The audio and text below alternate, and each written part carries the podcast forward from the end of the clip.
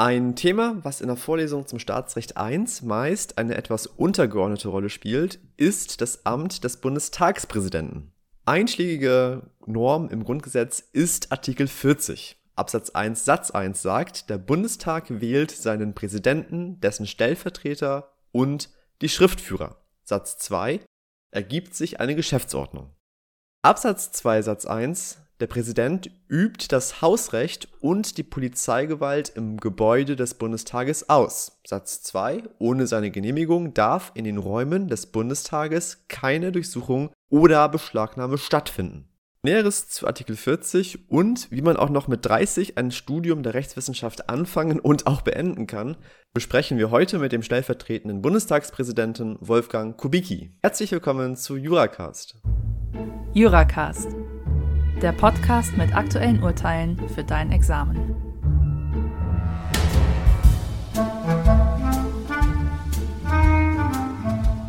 Hi und herzlich willkommen zu unserer 50. Jubiläumsfolge von Juracast. Mein Name ist Cenk, ich bin Doktorand aus Berlin. Heute ist eine ganz besondere Folge, nicht nur weil wir jetzt 50 Mal auf Sendung waren, sondern weil wir heute einen ganz besonderen Gast haben, und zwar den stellvertretenden Bundestagspräsidenten und den Vize der Bundes-FDP, Wolfgang Kubicki. Herr Kubicki, ich freue mich sehr, dass Sie Zeit gefunden haben, uns heute beizuwohnen. Wir werden das Interview in zwei Hälften führen. Die erste Hälfte geht um Ihre Biografie, über das Jurastudium als solches und Ihre Zeit als Student. Und die zweite Hälfte geht um rechtliche und politische Themen. Herr Kubicki, erlauben Sie mir, Sie ganz kurz vorzustellen. Sie sind in Braunschweig geboren, haben da Ihr Abi gemacht, sind nach Kiel gezogen, haben dort zunächst VWL und dann Jura studiert. Zum Anfang der 90er waren sie Mitglied des Deutschen Bundestages, sind dann in die Landespolitik in Schleswig-Holstein gewechselt, haben dort tragende Rollen in der Landes-FDP und in der Landespolitik übernommen, sind seit 2017 wieder Mitglied des Deutschen Bundestages und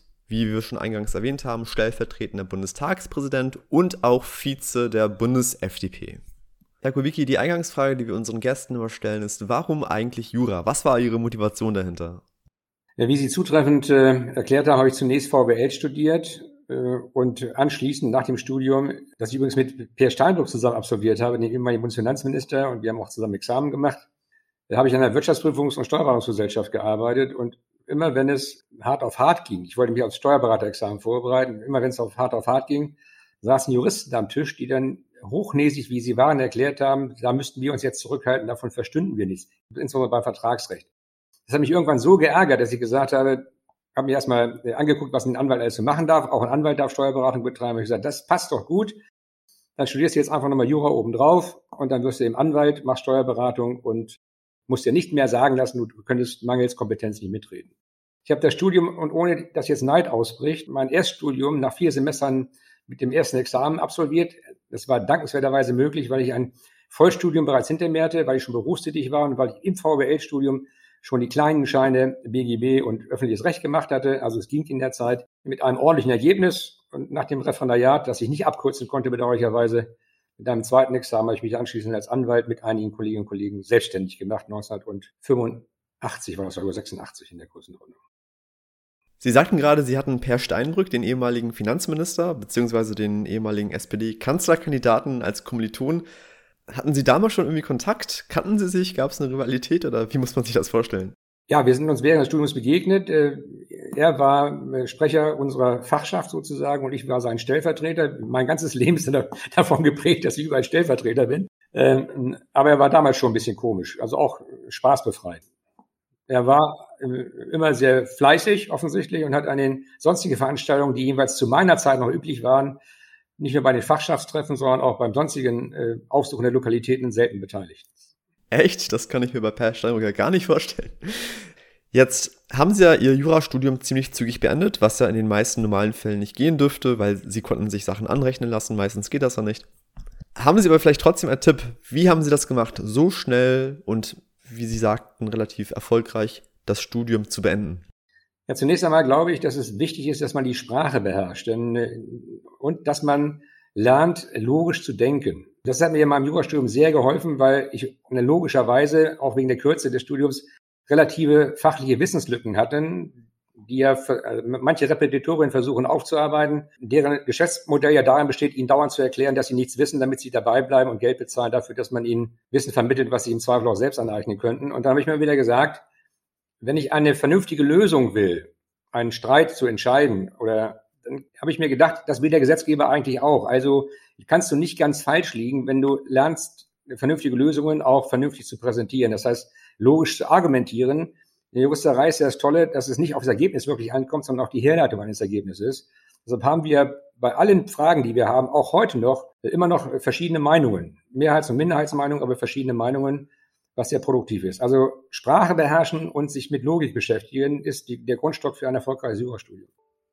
Mhm, Dankeschön. Sie haben gerade den Repetitor angesprochen. Waren Sie dann auch beim Rep oder haben Sie das anders gelöst? Ja, ich, da ich ja wie gesagt ein Studium bereits hinter mir hatte und auch schon mit beiden Beinen im Leben stand, weil ich schon mein eigenes Geld verdient hatte, habe ich mich äh, mit in einem Repetitorium mit den jeweiligen äh, dort Dozierenden auch angelegt und ihnen erklärt, dass ich ihr Geschäftsmodell verstanden hätte. Dass es aber mir nicht weiterhelfen würde, wenn sie mir dauernd erklären würden, was ich alles noch tun muss. Oder mir erklären würden, dass sie mir überlegen seien. Davon wäre ich, wäre ich ausgegangen. Das wäre auch sehr unpädagogisch. Ich habe mein Repetitorium dann nach vier Sitzungen und mehreren hundert Euro, damals 100 D-Mark, die ich bezahlt habe, einfach abgebrochen. Hatte aber auch das große Glück, dass eine Uni in Kiel die Professoren begriffen hatten, dass ihre eigene Wirkungsmacht auch davon abhängt, dass sie äh, entsprechende Angebote unterbreiten, wie die, die in Repetitorien unterbreitet werden. Also Samson war so ein gutes Beispiel, Horn, die dann einfach eigene kleine Veranstaltungen gemacht haben, wo diejenigen, die glaubten, sie haben Wissenslücken, das aufarbeiten konnten. Dann wurden ja auch die WUF-Kurse herausgegeben. Also das ist auch eine Folge, dass die Lehrkörper an den Universitäten verstanden haben, dass man nicht alles privatisieren darf. Ja, vielen Dank. Sehr umstrittenes Thema, auch heute noch. Sie haben erst mit 30 angefangen, Jura zu studieren und ein Hörer wollte wissen, ob Sie die Länge des Jurastudiums, also die gesamte Ausbildung mit Referendariat, irgendwie so ein bisschen davon abgeschreckt hat. Hatten Sie Zweifel an dem Vorhaben, vor allem wegen des Alters und wegen der Länge des Studiums? Ja, also mich hat die Länge des Studiums nicht, äh, nicht beeindruckt und mich hat auch mein Alter nicht beeindruckt. Mich hat die Tatsache beeindruckt, dass ich zwei Kinder hatte und eine Frau, für die ich auch noch sorgen musste. Also dass ich tatsächlich auch Geld verdienen musste. Aber es ist einfacher mit 30 nach einem Studium, was man bereits erfolgreich absolviert hat und nach einer Berufstätigkeit, die einen ja auch fordert, mit dem Jurastudium umzugehen, als wenn man davor am Anfang steht und anfängt. Also Erfahrung macht im Zweifel für ein Zweitstudium schon eine Menge aus. Sie können dann einfach sich besser organisieren. Und ich würde allen Studierenden raten, dass sie keine Angst haben sollen vor dem Studium. Im Prinzip ist es ein äh, Lernstudium, wenn von ihnen Wissen abgefragt wird, was natürlich im digitalen Zeitalter ein bisschen komisch ist, weil sie alles nachlesen könnten. Aber es ist vor allen Dingen ein Studium, was das logische Denken fördert. Und das ist das, was ich immer wieder sage. Man kann über Juristen sagen, was man will. Ich habe da auch mal eine spezielle Meinung. Aber jedenfalls lernen sie im Jurastudium logisches Denken. Und vor allen Dingen, sie lernen argumentieren. Denn wenn sie später im Berufsleben sind, können sie ohne gute Argumentation nichts werden. Entweder in der Begründung von Entscheidungen oder im Fertigen von Schriftsätzen oder wenn sie in den Journalismus gehen, im Fertigen von Artikeln oder wenn sie in die Politik gehen, im Halten von Reden. Also das Jurastudium ist wirklich als Basisstudium für alles geeignet im Leben. Außer Menschen zu operieren vielleicht, aber. Verdammt, damit haben Sie gerade eine meiner Zukunftsvisionen zerstört. Naja. Einem Hörenden ist aufgefallen, dass sie sowohl Jura studiert haben, als auch eine Familie hatten mit zwei Kindern. Sie haben nebenbei noch gearbeitet und sie haben Politik gemacht. Und die Person wollte wissen, wie haben sie das alles bitte unter einen Hut bekommen? Also es ist wirklich eine Organisationsfrage und das ist das Gute meines Studiums VWL vorweg gewesen. Sie lernen als Volkswirt organisatorisch zu denken. Dinge, äh, die eigentlich Gleichzeitigkeit äh, verlangen, in eine Reihenfolge zu bringen, die es ihnen ermöglicht, damit auch fertig zu werden. Und ich kann allen nur sagen, solange man Spaß und Freude hat an dem, was man tut, und so sollte man auch die Reihenfolge machen, mit dem anfangen, was Spaß und Freude macht, solange funktioniert das auch. Ich kann das bis heute nicht erklären. Ich bin ja jetzt auch in verschiedenen Funktionen nach wie vor tätig. Ich übe meinen Beruf immer noch aus als Strafverteidiger. Ich bin Vorsitzender der Baukommission des Deutschen Bundestags mit erheblicher Anspruchnahme. Ich bin Vize Chef der FDP mit wirklich erheblicher Anspruchnahme, nicht nur in den Wahlkämpfen, sondern auch darüber hinaus. Und das geht alles mit, ähm, mit Organisation, schlicht und ergreifend. Und die Prioritätensetzung, wie gesagt, entweder überlassen Sie das Ihrem Büro oder der Person, die, die über ihr Leben befindet, oder Sie machen das selbst. Aber es ist tatsächlich eine Organisationsfrage. Also ich kann auch den Studierenden immer sagen, man wird das Leben nicht erfolgreich bestreiten, wenn man nur Angst hat und Panik sieht. Wenn man sich darüber freut und rangeht, nach der Devise, nicht, kein Problem ist schwierig genug, als dass wir es nicht lösen könnten, dann wird das auch funktionieren. Vielen Dank. Viele Studis hatten wahrscheinlich irgendwann im Laufe ihrer Ausbildung wenn man alleine in der Bib sitzt und frustriert ist, den Gedanken, boah, ich schmeiß alles hin, ich mach eine Kneipe auf. Sie dachten sich zwar nicht, ich schmeiß alles hin, aber sie dachten sich irgendwie mal, hm, ich mach mal eine Kneipe auf. Können Sie was dazu erzählen? Ja, ich war Stammgast in dieser Kneipe. Ich habe im Rahmen meiner praktischen Tätigkeit unter anderem auch äh, den Inhaber äh, dieser Kneipe, der hatte mehrere Lokale in Kiel, beraten. Und irgendwann kam die Idee, wenn ich schon berate im, im gastronomischen Bereich, dann kann ich vielleicht mal auch die Seite des Tresens wechseln. Also von der einen Seite des Tresens auf die andere Seite. Vor allen Dingen, weil es zur damaligen Zeit auch noch sehr lukrativ war, wegen des Kassenabrechnungssystems, was damals noch nicht fälschungssicher war. Ich mach, mach das mal ganz vorsichtig. Aber ich habe dann, wie gesagt, da festgestellt, dass das mich überfordert hat. Denn wenn Sie nachts bis eins in der Kneipe sind und den Leuten auch ein bisschen was trinken müssen, dann ist der Wunsch Ihres Körpers, am Morgen doch ein bisschen länger auszuschlafen, irgendwann so manifest, dass das Sie in Ihrer weiteren Entwicklung beeinträchtigt. Also nach einem Jahr habe ich damit wieder aufgehört, weil ich festgestellt habe, es ist toll, in der Kneipe zu sein, aber es ist nicht toll, eine Kneipe zu betreiben. Vielen Dank. Bevor wir gleich zu den inhaltlichen Fragen kommen, eine letzte persönliche einer Hörerin, ähm, die mich selbst etwas, sagen wir, erstaunt hat. Stimmt das, dass Sie irgendwann mal für eine Frau Tabletten geschluckt haben, um Herzrhythmusstörungen zu bekommen? Äh, ja, es ist alles verjährt. Insofern kann ich das auch offen zugeben. Wie die meisten Jurastudenten meiner Zeit, die die Bücher aus der Bibliothek geklaut haben, habe ich einfach, weil ich mich verliebt hatte, ich hatte mich freiwillig zur Bundeswehr gemeldet und dann kam diese, diese, die Verliebtheit zu meiner ersten Frau, mich entschieden, es macht keinen Sinn, zur Bundeswehr zu gehen. Und 1000 Kilometer, wie gesagt, Anfang der 70er Jahre waren 1000 Kilometer eine wirklich eine Entfernung, die kaum zu überbrücken war. Und wir hatten auch noch keine äh, digitalen Vernetzungsmittel und Möglichkeiten. Habe ich mich doch entschieden, meiner Liebe zu folgen und nicht meinem Hang zum Waffen und habe mich gefragt, wie kannst du da hinkommen? Und dann war klar, ne, ich habe mich ja freiwillig gemeldet, du musst dokumentieren, du willst da unbedingt hin, du musst da hin, dein Vater war bei der Wehrmachtflieger, dein Bruder ist freiwillig bei der Bundeswehr, du musst da auch hin. Und die einzige Chance, die davon zu überzeugen, dass das nicht geht, ist gesundheitliche Beeinträchtigung. Und dann gab es und gibt es wahrscheinlich immer noch ein Mittel, das nennt sich Percofedrinol. Das ist gegen Herzrhythmusstörungen. Das Schöne ist, sie kriegen welche, wenn sie keine haben. Und das ist mir dann bei der Offizierswehrprüfzentrale durchgegangen. Dann stand schon mal in den Akten, dass ich gesundheitlich beeinträchtigt bin. Das ist mir dann in Hannover bei der Unteroffizierswehrprüfzentrale durchgegangen. Da hatte ich zwei Aktenvermerke. Und bei der Musterung dann beim Kreiswehrersatzamt in Kiel hatten die schon, nachdem ich zwei Treppenstufen steigen musste und denen in den Arm gefallen bin, gesagt, haben wir schon in den Akten, Herr Kubicki, wir müssen Ihnen mitteilen, so leid uns das tut, Sie sind untauglich, Sie können nicht zur Bundeswehr. Wir schicken Sie aber gleichzeitig Internisten. Am nächsten Tag war ich bei dem Internisten und der hat dann gesagt, bei der Bundeswehr haben die alle keine Ahnung, sie sind kerngesund. Sport 1 übrigens, ne? sie sind kerngesund. Also wenn Sie, wenn Sie, wenn Sie in so jungen Jahren schon beginnen, kriminogen zu denken, können Sie später auch als Strafverteidiger alles Mögliche werden. Dankeschön. Ja, was man nicht alles für die Liebe macht, Herr Kuliki. Ähm, eine sehr gute Überleitung. Wenn man kriminogen denkt, kann man als Verteidiger alles werden, was natürlich jetzt nicht wörtlich gemeint ist, bevor man hier Ärger bekommt. Aber Sie sind Verteidiger in Wirtschafts- und Steuerstrafsachen und haben in Vergangenheit auch Mandate vertreten, die große Aufmerksamkeit erregt haben, unter anderem auch ein Cum-Ex-Mandat. Wo ziehen Sie die Grenze? Wann würden Sie ein solches öffentlichkeitswirksames Mandat nicht übernehmen? Wann gibt es irgendwelche Konflikte zwischen einem solchen Mandat und Ihrer Tätigkeit als Abgeordneter oder als stellvertretender Bundestagspräsident? Ja, ich habe ja das Cum-Ex-Mandat abgegeben, als ich Bundestagsvizepräsident wurde. Und zwar nicht nur meinetwegen, sondern auch aus Schutz gegenüber meinen, meinen Mandanten, weil selbstverständlich mehr Öffentlichkeit hergestellt wird, wenn eine politisch exponierte Person beteiligt ist, als wenn das nicht der Fall ist. Vielleicht darf ich es mal sagen, ich habe eine ganze Reihe von Großmandaten äh, geführt, vom Lukona-Prozess, der dauerte sechseinhalb Jahre, über den, das Verfahren bei VW, was mein schönstes Verfahren war, weil es nur noch um die Frage ging, mit welchen Mitteln und wie der VW-Konzern seine Betriebsräte, sagen wir mal, weltweit mit den Annehmlichkeiten des Lebens versorgte, mit Alkohol und den Rest drumherum auch. Also ich hätte ein Buch schreiben können anschließend über die besten Örtlichkeiten Europa und weltweit, bei denen man sich nach ordentlichen Preisverhandlungen auch näher kommen kann. Also es war, war wirklich faszinierend. Ich habe auch im Gericht mal vorgeschlagen, ob wir nicht einige Städten auch besuchen wollen, so äh, Ortstermin, Augenscheinsannahme ist bedauerlicherweise abgelehnt worden, aber das war de, mein, mein schönstes Mandat, weil es, es war interessant, eine Konzernstruktur von innen kennenzulernen und es war wirklich auch interessant, was abgelaufen ist. Und es war interessant festzustellen, dass Konzernlenker tatsächlich das Gefühl hatten, sie stünden im Prinzip über dem Gesetz. Sie könnten machen und tun, was sie wollten, weil sie so systemrelevant und so mächtig seien, dass ihnen niemand ans Leder kann. Das hat dankenswerterweise die Justiz anschließend das BGH wieder gerade gerückt. Und Ich bin momentan, das stand ja auch in der Presse, deshalb kann ich das sagen, wiederum bei VW beteiligt. Äh, jetzt verteidige ich aber Leute von VW und arbeite nicht gegen den Konzern. Und ich hab, bin bei German Property Group beteiligt, an, an eines der größten Anlagebetrugsmodelle, die ich in meinem äh, beruflichen Leben kennengelernt habe.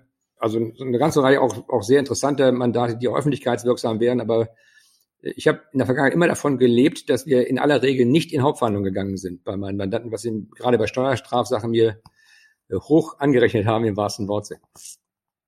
Vielen Dank. Kommen wir zu Ihrem Amt als Bundestagsvizepräsident. Können Sie vielleicht ganz kurz erstmal sagen, wie läuft das Prozedere ab? Wie wird man, ganz platt gefragt, Bundestagsvize? Man wird nominiert und man muss aus der Mitte des Parlaments heraus mit einer Mehrheit gewählt werden. Die AfD versucht ja nach wie vor von ihrem Vorschlagsrecht dadurch Gebrauch zu machen, dass, dass man wieder Kandidaten vorschlägt, aber die bekommen alle in der Regel ich kann das auch ausschließen, bis zum Ende der Legislaturperiode keine Mehrheit im Parlament. Sie brauchen die absolute Mehrheit der Stimmen. Um in den Bundestag zu kommen, müssen sie vom Volk gewählt werden. Und in aller Regel, weil es keine Kandidaten gibt, die es bisher geschafft haben, ohne Parteibindung äh, entsprechende Stimmen auf sich zu vereinigen, müssen sie dazu in eine Partei eintreten und dort erstmal ihre Parteifreunde davon überzeugen, dass sie der Richtige sind oder die Richtige sind. Und anschließend, nachdem sie ihre Parteifreunde überzeugt haben, die Wählerinnen und Wähler davon überzeugen, Sie brauchen immer ausreichend Stimmen, um im Deutschen Bundestag zu kommen. Der Prozess ist übrigens für Juristen nachlesbar, sowohl in der Verfassung als auch im Bundeswahlgesetz genau bestimmt. Ja, vielen Dank. Und zu der Wahl des Bundestagspräsidenten gibt es ja den Artikel 40 im Grundgesetz anfangs schon vorgelesen als kleine Erinnerung.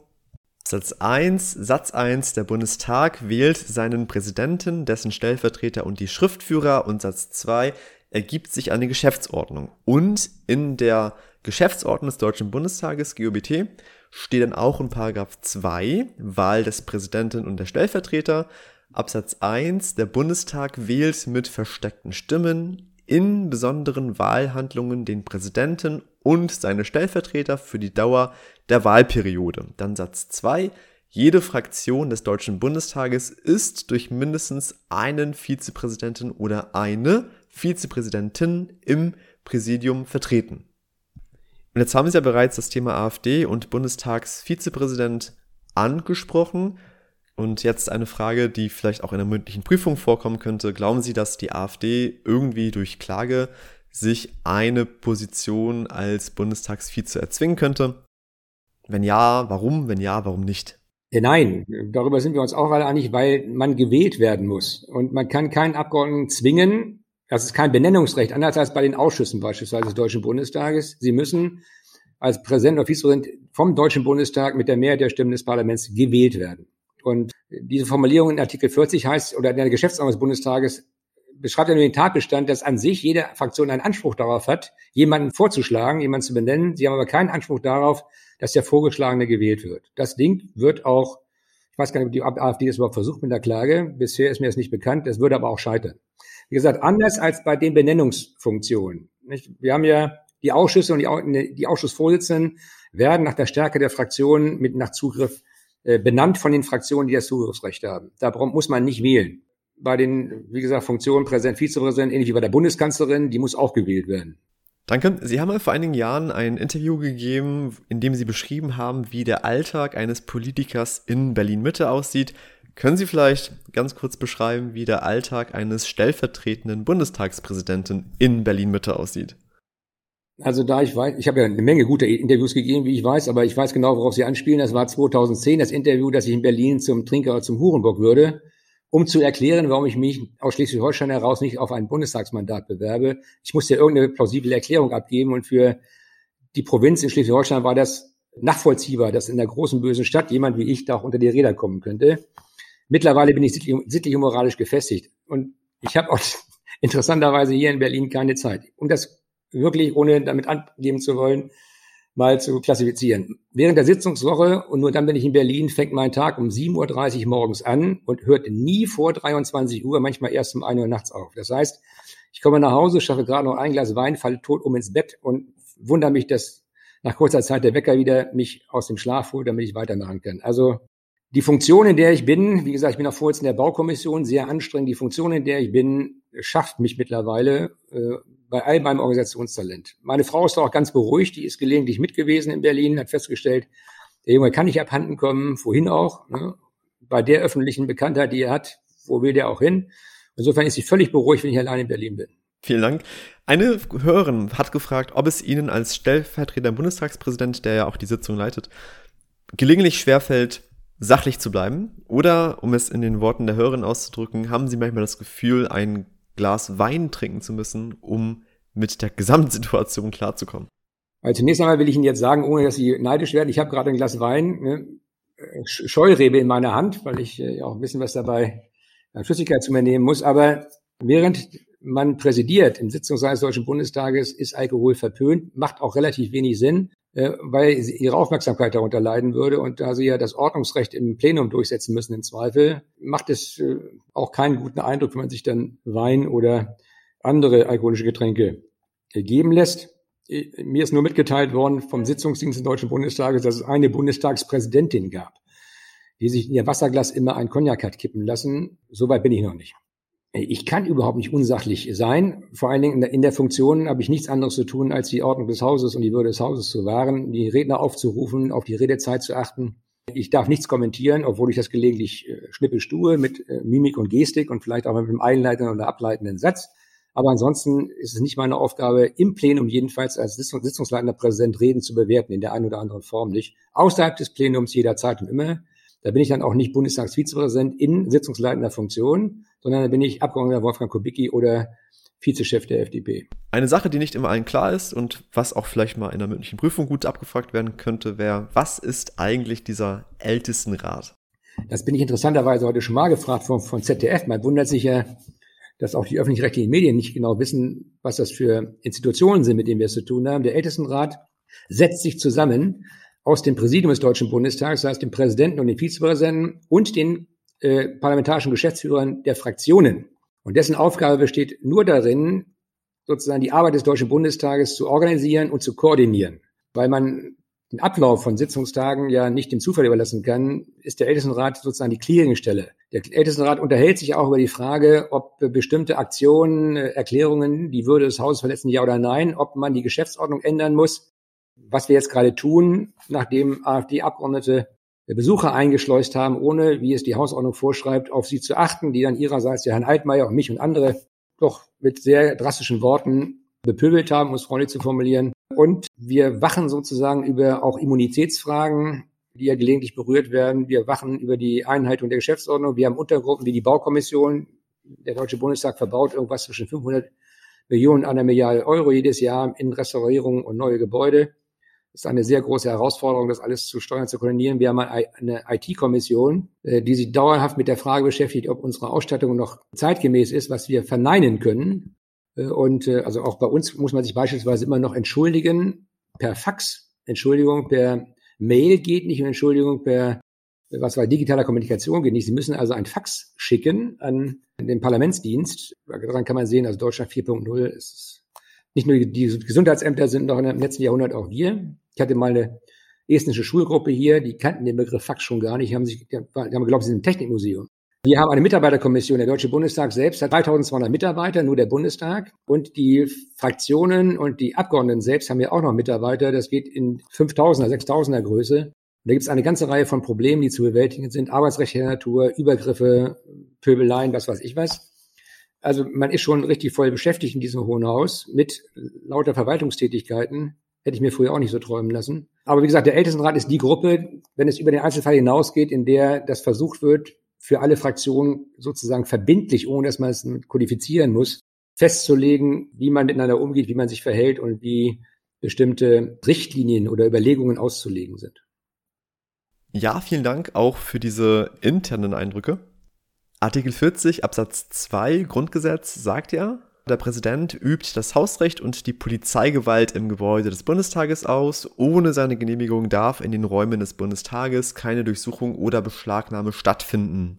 Können Sie vielleicht etwas zu diesem Absatz und zu der Polizeigewalt erzählen? Wie ist also die Abgrenzung zu der normalen Polizei in Anführungszeichen? Und ein Hörer wollte wissen, musste man in Vergangenheit diese Polizeigewalt überproportional oft einsetzen? Man denke alleine an die Aktion mit den BesucherInnen der AfD oder auch als die Querdenker-Demo die Treppen des Reichstages erstürmt hatten.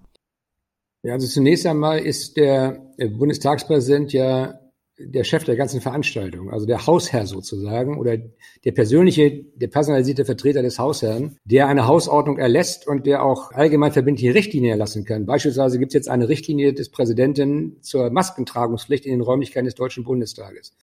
Insofern, da er ja nicht nur als privater Hausherr fungiert, sondern auch als staatlicher Hoheitsträger, übt er die Gewalt, die staatliche Gewalt, damit die Polizeigewalt in den Gebäuden des Deutschen Bundestages aus. Die Gebäude des Deutschen Bundestages haben einen Sonderstatus. Und zwar deshalb, weil sie Ex den Exekutivfunktionen entzogen sind. Man kann sich ja so vorstellen, unser Land ist ja aufgeteilt in verschiedene Gewalten, also von, von Verfassungswegen nur drei, aber die Medien glauben, sie sagen die vierte Gewalt. Und das Parlament als Legislative kann ohne Zustimmung von Exekutivorganen weder betreten noch durchsucht noch sonst was äh, belästigt werden. Und wir haben eine eigene Bundestagspolizei, die die ist eine normale Polizei, die alle Polizeifunktionen ausüben kann, die auch außerhalb des Gebäudes von der Berliner Polizei oder bei den besonderen Orten der Bundespolizei von denen ausgeübt werden. Das heißt, im Bundestagsgebäude, im Reichstagsgebäude sind die einzigen Polizeibeamten, die Waffen tragen, und zwar offen Waffen tragen, Bundestagspolizisten. Falls mal jemand wieder in den Deutschen Bundestag kommen kann nach Corona, man kann die Bundestagspolizisten nur daran erkennen, dass auf ihrem Ärmel nicht der Bundesadler äh, aufgenäht ist, wie bei der Bundespolizei, sondern der Adler des Deutschen Bundestages, der so aussieht wie ein eingeschlafener Geier. Äh, ansonsten steht da überall Polizei drauf, sind auch eine normale Polizei, sind auch so ausgerüstet, könnten ein Eindringen von Fremden in die Polizeigebäude auch völlig problemlos verhindern. Wir haben also Sicherungssysteme, die wirklich gut funktionieren, aber damit eben keine ex anderen Exekutivorgane dieses Parlamentsgebäude betreten und hier Gewalt ausüben können, auch das ist ja äh, vor, ne, vorgesehen, gilt die Hoheitsgewalt in den Gebäuden des Deutschen Bundestages ausschließlich, äh, liegt die ausschließlich beim Bundestagspräsidenten und die Polizeigewalt ausschließlich bei der Polizei des Deutschen Bundestages. Das ist die Abgrenzung Legislative, Exekutive und auch Judikative. Wir können auch nicht durch gerichtlichen Beschluss gezwungen werden. Der, der Bundestagspräsident muss immer zustimmen. Das diskutieren wir gelegentlich auch im Ältestenrat und im Immunitätsausschuss. Der muss immer zustimmen, wenn Exekutivorgane irgendwas in den Gebäuden des Deutschen Bundestages machen wollen. Ohne seine Zustimmung geht es nicht. Ja, vielen Dank über den Bericht, wie so Artikel 40 auch in der Realität zur Anwendung kommt. Thema Parlament und Corona. Sie haben am Anfang, als die ersten Maßnahmen ergriffen wurden, gesagt, dass sich, Zitat, die Parlamentarier ihre Rechte zurückholen sollen. Haben denn die ParlamentarierInnen mit dem dritten Bevölkerungsschutzgesetz ihre Rechte zurückgeholt oder muss da noch mehr passieren? Ja, es muss deutlich mehr passieren. Es ist auch mittlerweile das Empfinden von einer deutlichen Mehrheit im Deutschen Bundestag. Nicht nur der Oppositionsfraktion, sondern auch bei, den, bei der SPD und auch bei der Union gibt es massiven Unmut darüber, dass sie immer nur nachvollziehen können, was bereits woanders beschlossen und veröffentlicht worden ist. Mir sagen die Kolleginnen und Kollegen, wir werden bei uns in den Wahlkreisen verprügelt mit der Devise, ihr macht das so und ihr macht das so und so.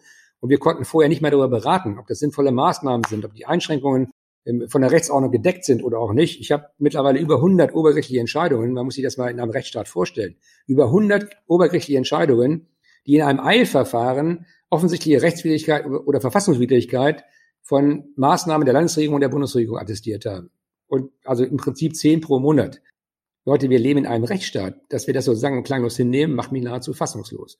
Und deshalb sage ich noch einmal, das Parlament und einige Landesparlamente haben es ja getan. Saarland, Thüringen, Schleswig-Holstein macht das jetzt auch. Die Parlamente erklären jetzt, dass ihre Regierungen bei Ministerpräsidentenkonferenzen nur Erklärungen abgeben dürfen, die vorher im Parlament erörtert worden sind und wo die Bandbreite, man lässt dann immer einen Verhandlungsspielraum zu, wo die Bandbreite bestimmt worden ist, weil selbstverständlich auch die Verordnungen anschließend immer noch im Parlament diskutiert und im Zweifel zurückgeholt werden können. Ich würde mir das im Deutschen Bundestag auch wünschen, aber solange diese Koalition regiert, glaube ich nicht, dass das passieren wird, weil niemand, und jetzt bin ich wieder ein bisschen polemisch, obwohl ich das eigentlich gar nicht kann, aber weil niemand Angela Merkel in der Schlussphase ihrer politischen Tätigkeit im Deutschen Bundestag die Schmach beibringen will, dass man anders entscheidet, als die Kanzlerin das für richtig hält. Mhm, Dankeschön. Jetzt haben Sie gerade auf die Landesparlamente Bezug genommen. Ist denn überhaupt der Föderalismus bei der Bekämpfung der Corona-Pandemie förderlich? Es gibt ja auch Befürworter einer gemeinsamen zentralen Herangehensweise. Was halten Sie davon? Naja gut, wir sehen ja, dass bei den zentral regierten Ländern äh, relativ viel schiefläuft. Gucken wir uns Frankreich an.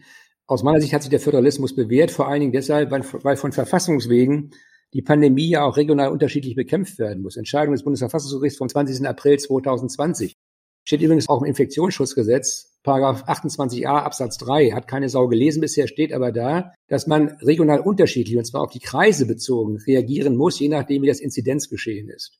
Was eigentlich auch einleuchtet. Nicht? Sie können grundrechtsbeschränkende Maßnahmen in Kreisen, in denen Sie gar keine Infizierten mehr haben, nicht aufrechterhalten und Sie müssen massive grundrechtseinschränkende Maßnahmen ergreifen bei Kreisen, wo sie eine Inzidenz haben von 600 oder 800. Und das ist sowohl im Gesetz abgebildet als auch in der Verfassung eigentlich festgelegt. Klammer auf, Verhältnismäßigkeitsgrundsatz, Klammer zu, als auch durch Verfassungsgerichtsentscheidung mittlerweile belegt. Also der Föderalismus hat nicht versagt. Im Gegenteil, hätten wir alles das, was wir in der Vergangenheit, in den letzten Wochen zur Kenntnis bekommen haben, zentral gehabt, von Anfang an. Also Impfstoffbeschaffung, Chaos, Impfterminablauf, Chaos, Management, Chaos in Berlin, dann hätte uns Gott gnaden müssen. Sie haben kürzlich gesagt, dass wenn sichergestellt ist, dass von geimpften Personen keine Infektionsgefahr mehr ausgeht, die Grundrechtsbeschränkungen für diese Menschen aufgehoben werden müssen. Sie meinten weiter, das sei keine Meinung, sondern das sei eine Frage der verfassungsrechtlichen Ordnung. Was konkret meinen Sie damit? Was ist da Ihre verfassungsrechtliche Erwägung? Ja, ganz einfach. Also die grundrechtsbeschränkenden Maßnahmen sind nur durch Gesetz zulässig. Das Infektionsschutzgesetz dient der Gefahrenabwehr.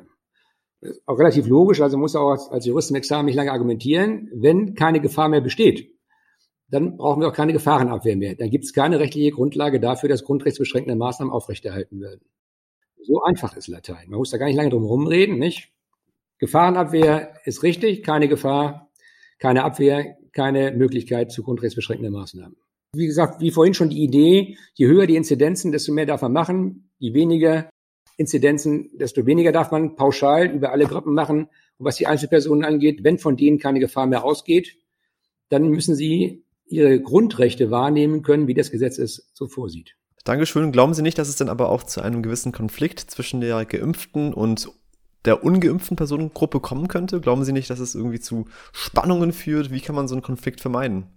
Ja, zunächst glaube ich, dass es eher eine theoretische Diskussion ist, weil mit der mit dem Umfang der Impfung auch die Anzahl oder die Inzidenzen abnehmen werden, so dass sich die Frage, ob die Geimpften besser gestellt werden sollen gegenüber den Nicht-Geimpften oder die, die Nicht-Geimpften, so muss man es ja formulieren, schlechter gestellt werden sollen gegenüber den Geimpften oder schlechter gestellt bleiben sollen gegenüber den Geimpften, sich eher theoretisch stellt als praktisch. Aber auch die Nicht-Geimpften könnten diesem Problem entrinnen, indem sie überall dort, wo sie hingehen, sich der Schnelltests unterwerfen. Denn wenn die Schnelltests ausweisen, dass von ihnen keine Gefahr ausgeht, können sie ihre Rechte in entsprechender Weise wahrnehmen, wie die Geimpften oder die Genesenen, von denen dann eben auch keine Gefahr mehr ausgeht. Insofern ist das Testregime bisher auch leider nur unterentwickelt in Berlin. Und die Impfung sind die zwei Seiten derselben Medaille. Also ich würde das Problem gar nicht so sehen. Wenn man von Solidarität redet, sollten vielleicht die Nicht-Geimpften Solidarität mit den Geimpften üben, ne? denn die Geimpften können nichts dafür, dass die Nicht-Geimpften warten müssen, weil die Regierung so katastrophal gehandelt hat bei der Frage der Beschaffung von Impfstoffen und der Möglichkeit der Verimpfung.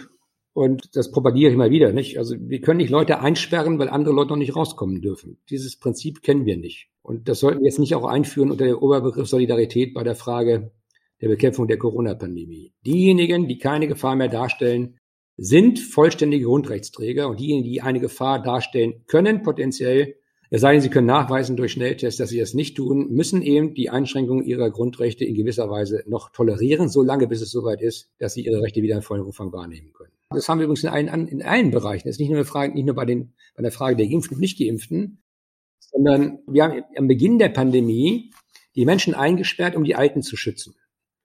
Jetzt haben, sind die Alten und die Älteren geimpft worden und jetzt lassen wir sie wieder nicht raus, weil wir sagen, sie müssen jetzt wieder so lange drin bleiben, bis alle geimpft sind. Was ich ziemlich komisch finde, vor allen Dingen, weil die Älteren, ich rechne mich jetzt, ich bin an der Grenze, schon fast dazu, das Ende, das Ende ihres Lebens vor Augen haben, jedenfalls schneller, weiter, besser als Sie, Herr Nickel. Und es deshalb unfair wäre, sie noch ein weiteres Jahr warten zu lassen, das Leben wieder zu genießen gegenüber allen anderen. Das könnte man vielleicht auch so argumentieren. Wie hätte man Ihrer Meinung nach denn die Corona-Pandemie am sinnvollsten bekämpfen müssen? Was wären denn die notwendigen Steps gewesen? Vielleicht auch eine interessante rechtspolitische Frage für die mündliche Prüfung. Die Steps wären gewesen, dass diejenigen Gruppen, die besonders gefährdet sind, besonders geschützt werden müssen. Das betraf insbesondere die Alten- und Pflegeheime. Ich habe das seit Mai letzten Jahres gesagt. Niemand kommt mehr rein in ein Alten- und Pflegeheim, der sich nicht einem Schnelltest unterworfen hat. Und alle, die rein wollen, müssen FFP2-Masken tragen. Und alle die, die Besuch empfangen von draußen, müssen in der Zeit des Besuches auch FFP2-Masken tragen, weil sie dann nicht angesteckt werden können. Hin und her nicht. Sie müssen das Infektionsgeschehen in den Bereichen, in denen es besonders schlimme Auswirkungen hat, in den Griff bekommen. Die anderen Bereiche sind auch wichtig, aber nachrangig.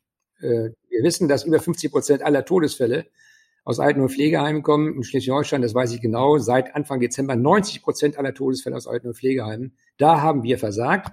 Auch sehr schwere Verläufe sind generiert worden, in aller Regel bei den Menschen über 70. Und deshalb hätte es Sinn gemacht, sich genau darauf zu konzentrieren, wie schützen wir die, ohne sie einzusperren und lassen ein möglichst gutes und freies Leben bei den äh, anderen noch durchlaufen. Macht relativ wenig Sinn, die Kinder nicht in die Schule zu schicken. Die können sich zwar auch anstecken und können dann ihre Eltern anstecken, aber auch das kann man ja vermeiden. Aber zu sagen, die Kinder dürfen nicht mehr in die Schule oder in die Kita, weil die älteren Leute vielleicht sonst infiziert werden können, ist deshalb für einen Juristen auch unerträglich, weil man sagen kann, die Aufgabe steht ja nicht darin, die Kinder nicht mehr zur Schule zu schicken, sondern diejenigen, die sich, die sich infizieren können, weil es bei ihnen schwere Verläufe hat, davor zu schützen, dass sie sich anstecken. Einer meiner guten Freunde, ein Hygieniker, hat mir mal gesagt, Wolfgang, Professor für Hygiene an einer großen Universität, gesagt, Wolfgang, wir müssen uns über die Frage, wie das Virus aussieht, gar keine Gedanken machen. Die Virologen sollen wieder zurück in ihren Keller. Wir müssen uns mit der Frage beschäftigen, wie wir uns nicht anstecken. Denn wenn wir uns nicht anstecken, spielt das Virus und seine Mutanten gar keine Rolle. Und da ist ja was, was dran. Wenn wir uns mit der Frage beschäftigen, wie verhindern wir Infektion, haben wir viel erreicht. Ja, vielen herzlichen Dank. Ich glaube, über Corona kann man wirklich tagelang sprechen und das würde den Podcast hier wirklich sprengen. Tun wir das Thema mal zur Seite. Wir haben auch eine politische Frage Frau Leuthäuser-Schnarrenberger gestellt und ihre Meinung erfragt, was sie denn unter Liberalismus verstünde. Und das wollte ich auch Sie fragen. Was ist Liberalismus für Sie? Das ist eine so philosophische Frage, mit der ich demnächst mit dem Philosophen Precht diskutieren werde, dass das die zeitliche Dimension unseres Gesprächs sprengen würde. Aber ich versuche es mal in Kurzform zu machen. Zunächst ist das nicht nur ein Menschenbild, was wir haben, nämlich dass eigenverantwortliche Menschen darüber entscheiden können, wie sie ihr Leben sinnvollerweise am besten gestalten. Immer bei der Befolgung von Regeln, die das soziale Zusammenleben erzwingen. Äh, Liberalismus bedeutet für mich, dass ich nicht akzeptiere so, sogenannte Amtsautoritäten, sondern Sachautoritäten, also sachliche Diskussionen zur Grundlage meiner Entscheidung mache. Also Kant spricht da ein bisschen aus mir und bedeutet vor allen Dingen auch, dass ich, da Menschen soziale Wesen sind, eine Verantwortung für das Gemeinwesen habe. Denn ohne ein funktionierendes Gemeinwesen kann ich meine Wünsche und Bedürfnisse auch nicht ausleben und befriedigen. Für mich bedeutet Liberalismus immer Bindung an Recht und Rechtsstaatlichkeit. Und das heißt eben auch, das Schaffen von Regeln, die alle befolgen können und die Konsequenz darauf, diese Regeln auch im Zweifel durchzusetzen oder, oder zu beachten. Man kann das mit solchen wunderbaren Formulierungen umschreiben, die nichtssagend sind. Nicht leben und leben lassen ist ein Grundprinzip von Liberalen. Menschen zu akzeptieren, so wie sie sind, ohne den Versuch zu unternehmen, sie zu ändern. Das ist das Grundmotto einer jeden Ehe. Versucht nicht den Ehepartner oder den sonstigen Partner zu ändern, sondern nehmt ihn, wie er ist. Und es ist völlig egal, ob schwarz, braun, weiß, männlich, weiblich, quer, was auch immer. Menschen sind Individuen, die als solche respektiert und akzeptiert werden müssen. Das ist ein Grundkanon liberaler Überzeugung. Und jeder Mensch hat den gleichen Wert im wahrsten Wortsinn. Also niemand ist deshalb besser, weil er besser geboren ist, mehr Geld hat, leistungsfähiger ist als andere, sondern die Gleichheit der Menschen misst sich in ihrem selben Wert, nicht nur gegenüber dem Gesetz, sondern gegenüber ihrem Anspruch, auch ihr Leben leben zu können. Das sind so Kurzformen, aber man kann darüber wirklich lange philosophieren.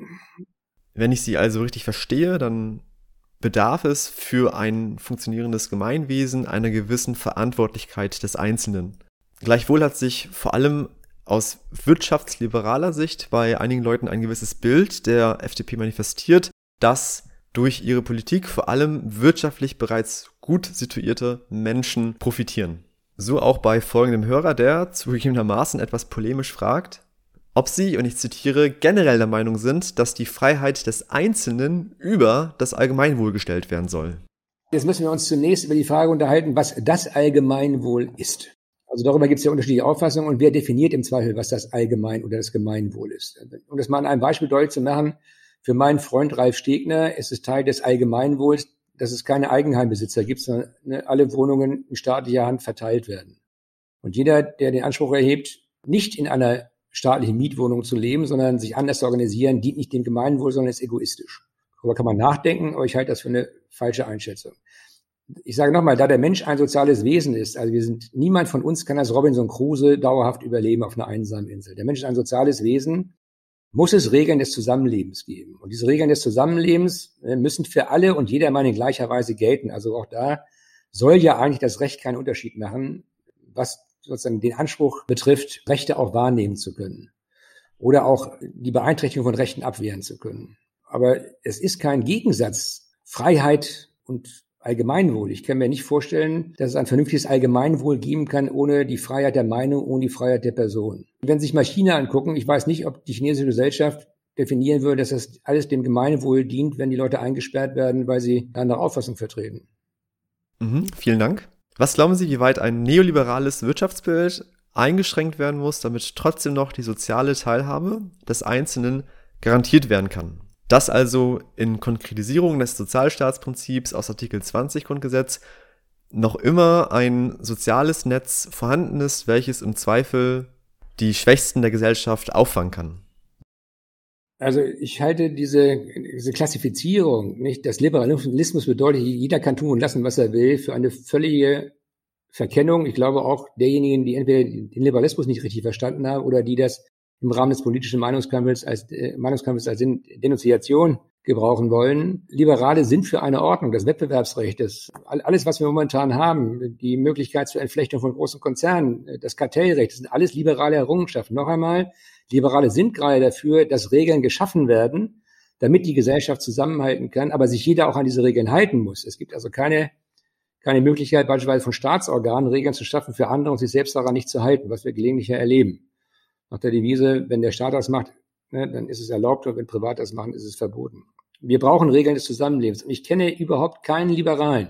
Ich kenne einige Leute, die nennen sich libertär. Aber ich kenne wirklich keinen Liberalen, der nicht weiß, dass dazu auch eine soziale Verantwortung gehört. Wir machen es mal plastisch. Ich bin fest davon überzeugt, dass die Menschen, die leistungsfähiger sind als andere, auch eine größere Verantwortung haben für die anderen, für die Gemeinschaft insgesamt. Die profitieren übrigens auch davon. Je weniger soziale Divergenzen es gibt, desto geringer ist, ob wir das kausal verknüpfen wollen mit irgendwas, desto geringer ist jedenfalls die Kriminalitätsrate in Gesellschaften. Desto, nicht, wenn Sie keine großen Eigentumsspreizungen haben, dann machen Eigentumsdelikte nur relativ wenig Sinn. Muss einem auch klar sein. Also gerade Menschen, die ihr Leben frei gestalten wollen, haben ein großes Interesse daran, dass Regeln geschaffen werden und dass diese Regeln auch befolgt werden. Und für mich gehört Freiheit und Verantwortung immer zusammen. Das sind zwei Seiten derselben Medaille. Ich habe eine, eine Verantwortung zur Freiheit, dafür zu sorgen, dass Menschen tatsächlich auch frei ihre Meinung sagen können, dass sie frei leben können, dass sie ihre Existenz selbst sichern können, ohne auf andere angewiesen zu sein. Ich habe aber auch eine Verantwortung in Freiheit. Das bedeutet, bei der Wahrnehmung meiner Freiheit habe ich auch eine Verantwortung oder meiner Möglichkeit eine Verantwortung äh, für andere, denen diese Gaben, die ich momentan habe oder Sie aber oder andere haben, die denen nicht von Natur aus in die Wiege gelegt worden sind. Mhm, vielen herzlichen Dank. Gab es einen Zeitpunkt in Ihrer politischen Karriere, an dem sie Zweifel hatten an der FDP. Also ich erinnere nur an den Podcast mit Leuthäuser-Schnarrenberger, in dem sie erörtert hat, dass sie den Beschluss der FDP zum großen Lauschangriff sehr kritisch gesehen hat und in Konsequenz auch zurückgetreten ist. Hatten Sie irgendwann ähnliche Zweifel? Kann ich Ihnen wirklich sagen, die habe ich täglich. auch das, auch das ist, ist sozusagen die, die Bedingung einer gesunden Liebe. Auch meine Frau, wir sind 31 Jahre zusammen, als meine dritte Frau, hat regelmäßig Zweifel an den Bestand unserer Beziehung und trotzdem ist das, der, ist das der Humus, aus dem jeden Tag Neues erwächst. Also ich war, es gab nicht eine einzige Phase meines Lebens, in der ich wirklich sagen konnte, ich habe 100, zu 100 Prozent mit dem übereingestimmt, was Schlusslage meiner Partei war. Aber ich bin dankenswerterweise seit geraumer Zeit in einer Funktion, wo ich darauf hinwirken kann, das im Zweifel auch zu ändern.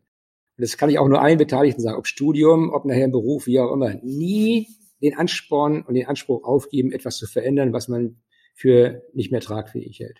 Ja, vielen Dank. Das ist schon ein sehr gutes Fast-Schlusswort. Eine Sache wollte ich Sie aber noch fragen. Können Sie unseren HörerInnen noch ein letztes Wort, einen letzten Ratschlag mit auf den Weg geben? Ich kenne keinen Studierenden, der nicht irgendwann mal eine depressive Phase während seines Studiums bekommt und der an sich selbst zweifelt und an der richtigen Entscheidung und an der Lebensperspektive. Da kann ich nur sagen, durchhalten und nie den Mut verlieren. Im, Im Ergebnis klappt alles. Also der liebe Gott hat euch so weit gebracht, dass ihr studieren dürft. Ne? Und der wird euch durch, auch im Zweifel durchs Examen bringen, wenn ihr die Ruhe behaltet und nicht glaubt, dass die, die euch gegenüber sitzen, es im Zweifel besser wisst als ihr. Das ganz zum Schluss. Ich kann mich an mein zweites Staatsexamen erinnern, wo ich an der umweltrechtlichen Frage vom Generalstaatsanwalt in Hamburg, auch kein Öffentlich-Rechtler, gefragt wurde, wie ich denn ein bestimmtes Problem bei der Müllbeseitigung lösen würde. Und dann habe ich das entwickelt.